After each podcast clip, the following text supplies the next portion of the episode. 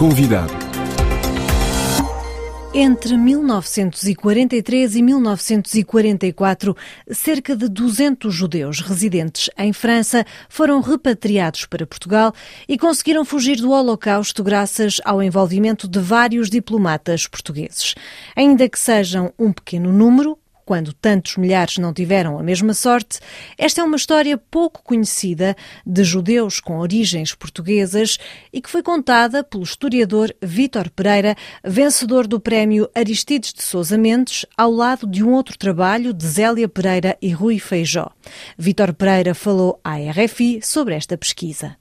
É um prémio que data dos anos 90, que é atribuído pela Associação Sindical dos Diplomatas Portugueses e que visa hum, favorecer os estudos sobre a história uh, e os estudos sobre a diplomacia portuguesa e, obviamente, dar-lhe o nome de Aristides Sousa Mendes, que é agora um dos diplomatas portugueses mais conhecido da história e talvez com uma vontade de, de reparação, porque, como sabem, o Aristides Sousa Mendes tinha sido expulso da carreira diplomática e só foi nos anos 80 que em Portugal ele foi foi reconhecido e que ele foi reabilitado. Então é para os diplomatas portugueses um meio de ajudar o estudo, apoiar o, o estudo sobre a diplomacia e e reparar uma, uma falta que o Ministério tive no passado, durante o Estado Novo, durante a ditadura de Salazar. O que é que representa enquanto historiador, enquanto académico? Ficamos sempre muito honrados por eh, o nosso trabalho ser eh, reconhecido e, aliás, esse trabalho não é um trabalho que eu tive que apresentar, então não é sobre uma obra que já existia, então tive que uh, escrever isso de propósito para enviá-lo ao, ao, concurso, então é sempre agradável um estudo ser reconhecido e, sobretudo, sobre um tema que trata da da diplomacia, mas também de alguns diplomatas durante a Segunda Guerra Mundial e uh, o Holocausto. Vamos então a este uh, trabalho, chama-se Derrubar o Muro da Indiferença e do Preconceito, os diplomatas portugueses em França e o salvamento dos judeus portugueses. Eu queria, antes de mais, um pequeno resumo. A grande ideia durante a Segunda Guerra Mundial havia judeus que reivindicavam a nacionalidade portuguesa e que viviam em França, reivindicação que o Estado português não reconhecia desde os anos 1910 e alguns diplomatas, cônsules, tanto em Paris como em Marselha, vão mobilizar-se junto do Ministério dos Negócios Estrangeiros, que é nessa época dirigido pelo Salazar, para que essas pessoas possam ser repatriadas em Portugal e um, não sofrer a deportação e uma provável morte. O que é eh, novo para muita gente neste trabalho é que se fala de algo eh, muito pouco conhecido, digamos assim, na esfera pública, que são os judeus que em 1913 se registaram no consulado português em Salónica. Que história foi esta porquê que não se fala, não se fala disto? Já houve alguns artigos sobre esse tema. Esse tema talvez não seja o da minha investigação, não seja o mais original. Houve nos anos 90, aliás, que tinha sido premiado pelo prémio Sousa Mendes, um estudo da Manuela Franco, para tentar compreender como é que isso acontece, que em 1913 judeus que vivem em Salónica, que tinha pertencido ao Império Otomano e tinha passado a soberania grega, pedem a inscrição do Consulado de Portugal em Salónica e muitos deles pensam que foram reintegrados na sociedade portuguesa porque eram judeus que uh, tinham sido expulsos, tinham deixado Portugal a partir do fim do século XV e no século XVI com a Inquisição e que tinham vivido em Salónica, que era uma cidade cuja metade da população era de origem uh, judaica e separada, tanto da Espanha que de Portugal, e que 1913, quando a cidade, que é uma cidade de negócios, eles temem que com uh, a soberania grega eles perdem influência, vão perder direitos, vão ser obrigados, uh, por exemplo, a fazer serviços militares. Então, eles tentam procurar a proteção de outros países e alguns deles, uns 300, não sabem muito bem ao certo, mas uns 300, vão conseguir ser inscritos no Consulado de Portugal em Salónica, com o apoio do Consul de Portugal em Istambul, que nessa altura chamava-se Constantinopla. Disse que a questão destes judeus que pediram a nacionalidade portuguesa por serem descendentes de judeus que tinham deixado Portugal quatro séculos antes, eh, fruto das perseguições de que foram vítimas, não foi a parte mais original do seu trabalho. Então, há uma parte, digamos, mais original eh, nesta pesquisa? Eu estudei uh, no arquivo do OFPRA, Office Français pour la Protection des Réfugiés et des Apatrides, que é a instituição em França que desde os anos 50 reconhece a qualidade de refugiado Há pessoas que dizem ser refugiados porque saem de um país, não são perseguidos. E então eu trabalhei sobre o exílio português em França, antes do 25 de Abril, e fui consultar os processos no OFPRA. No OFPRA eu pedi os processos de portugueses e não havia pessoas que tinham nome, pois compreendi que tinham nascido em Salónica, que se diziam portugueses. Eu não sabia todo que judeus de Salónica que tinham tido papéis e aos poucos foi assim que eu tive mais curiosidade em ver os arquivos para tentar encontrar o rastro dessa população e o que já aconteceu. Esta nacionalidade que eles reivindicam, eh, que aparentemente lhes é dada, mas enfim vai ser contestado pelo Ministério dos Negócios Estrangeiros português durante 30 anos, para alguns deles, mais tarde acaba por salvá-los do Holocausto, mas para outros deixa-os apátridas. Antes de mais, como é que eles chegam à França e, e como é que esta nacionalidade portuguesa uh, os vai salvar finalmente? No início, esse assunto uh, era um assunto dos Balcãs, ficava em Salónica. Só que muitos judeus de Salónica, nos anos 10, nos anos 20, emigraram. Emigraram para a Itália, emigraram para a Áustria, emigraram para o Brasil e muitos emigraram para a França, porque a França tinha uma grande influência em Salónica, havia muitos jornais publicados em Salónica em francês e então, esse problema, entre aspas, que só existe em Salónica, vai tornar-se um problema mundial. E depois de 1913, vários consulados portugueses através do mundo. Vão dizer, recebemos pessoas que tinham documentos portugueses passados em Salónica e não sabemos muito bem como reagir. O que fazer? Serão eles portugueses? Temos que inscrevê-los? Temos que dar passaportes? E nesse período que o Ministério dos Estrangeiros diz não, não se tem que dar mais passaportes, não deve escrever-se.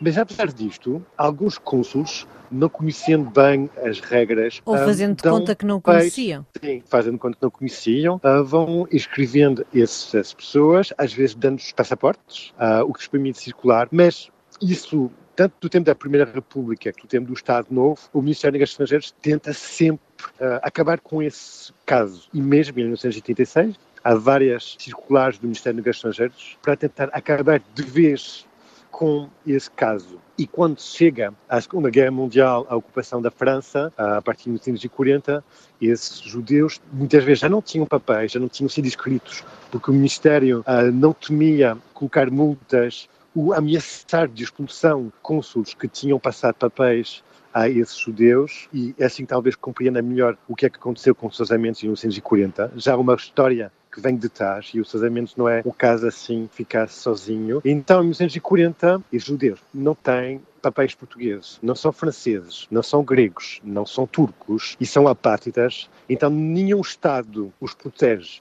nenhum Estado pode ajudá-los e eles temem que sem essa proteção de um Estado eles possam ser as primeiras vítimas de uh, rusgas, deportações e então é por isso que alguns são conscientes disto que se essas pessoas não damos papéis a essas pessoas ou são consideradas apátridas, que os alemães podem fazer o que quiserem com eles, ninguém vai protestar, é que alguns cônsules portugueses vão tentar que eles sejam inscritos e que depois, a partir de 43, sejam repatriados a Portugal. Se bem que muitos deles nunca tinham ido a Portugal antes. Apesar da política de Salazar e da própria polícia política fechar as fronteiras à chegada de refugiados judeus que fugiam das rusgas nazis e da deportação, houve diplomatas portugueses que salvaram pessoas. O mais conhecido é Aristides de Sousa Mendes, mas houve muitos mais. Quem é que foram eles e porquê é que não se conhecem estes nomes?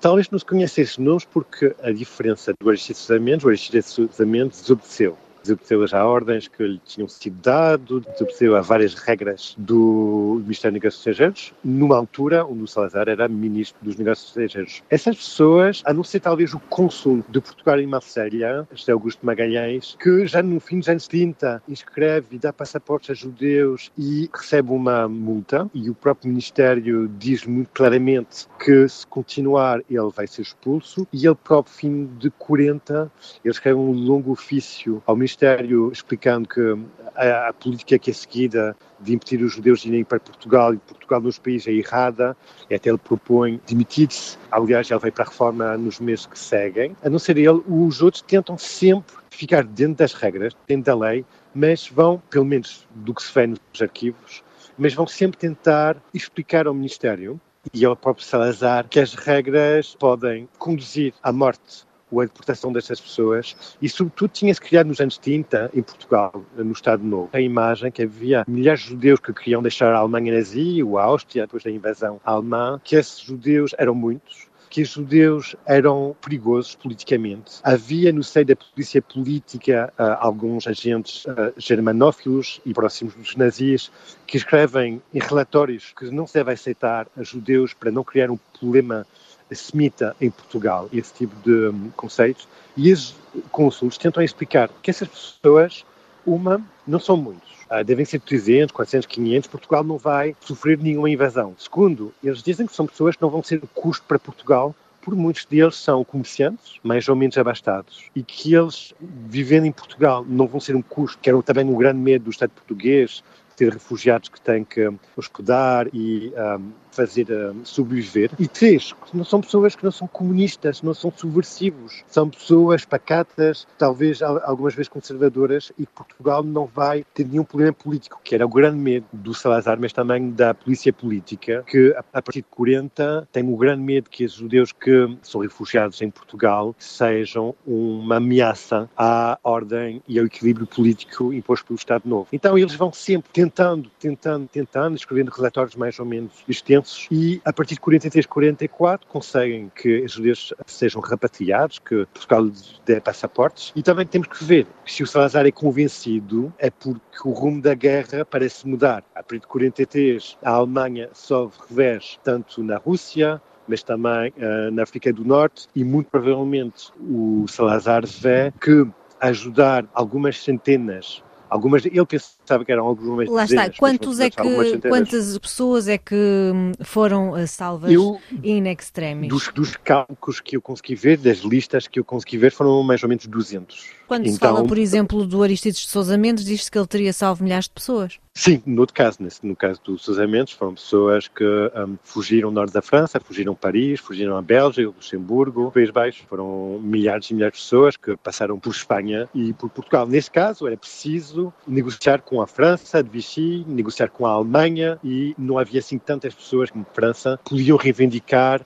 uma inscrição uh, no passado no consulado português tanto em, França como no país. Não há o risco, ao reabilitar um pouco a imagem uh, destes cônsules que ajudaram alguns judeus a um, fugir da deportação, que se esqueça que estes cônsules fizeram parte uh, da própria engrenagem uh, da ditadura portuguesa? Por acaso, no, no artigo, mostro bem que o cônsul de Portugal em Marselha, o José Augusto Magalhães, que não para de pedir uh, tolerância junto dos judeus, porque Marselha ah, era uma cidade com alguns judeus, isto em 40, depois da ocupação, tornou-se um ponto fulcral ah, de pessoas que queriam fugir à França rumo aos Estados Unidos ou à América. Mas também mostra que o José Augusto Magalhães, quando era consul em Marselha, vigiava os exilados portugueses, comunistas, republicanos, anarquistas, que ele fazia, escrevia artigos na imprensa francesa de elogio ao Salazar. Então, no caso do José Magalhães, não há nenhuma dúvida. No caso do José Luís Arce, que foi cônsul de Portugal em Paris, a mesma coisa, ele era da Legião Portuguesa. Mas, apesar disto, eles logo um, mostraram alguma empatia e tolerância. E por um motivo que pode explicar, talvez, é que eles, esses judeus, iam ter com eles, eram pessoas muitas vezes educadas, com algumas posses, que eram muito diferentes dos portugueses que nessa altura viviam em França, ou então eram exilados políticos, comunistas, anarquistas, republicanos, ou então eram trabalhadores muito pobres, muitas vezes analfabetas, pessoas com os quais os cônsules uh, muitas vezes não tinham muito interesse em estar ou em falar, e essas pessoas eram pessoas que falavam, às vezes ainda falavam português, um português bastante mas que eram pessoas socialmente um meio com os quais eles gostavam de conviver. E, obviamente, isso, há muitos estudos sobre isto, eram pessoas, como se vê, que não eram antissemitas. Houve alguns, vê-se muito bem na PID, na PVD, na altura, na Polícia Política, que têm expressões antissemitas. Houve alguns diplomatas, mas não esses, que têm expressões antissemitas. Esses parecem que não têm preconceitos e vão tentando desconstruir os preconceitos.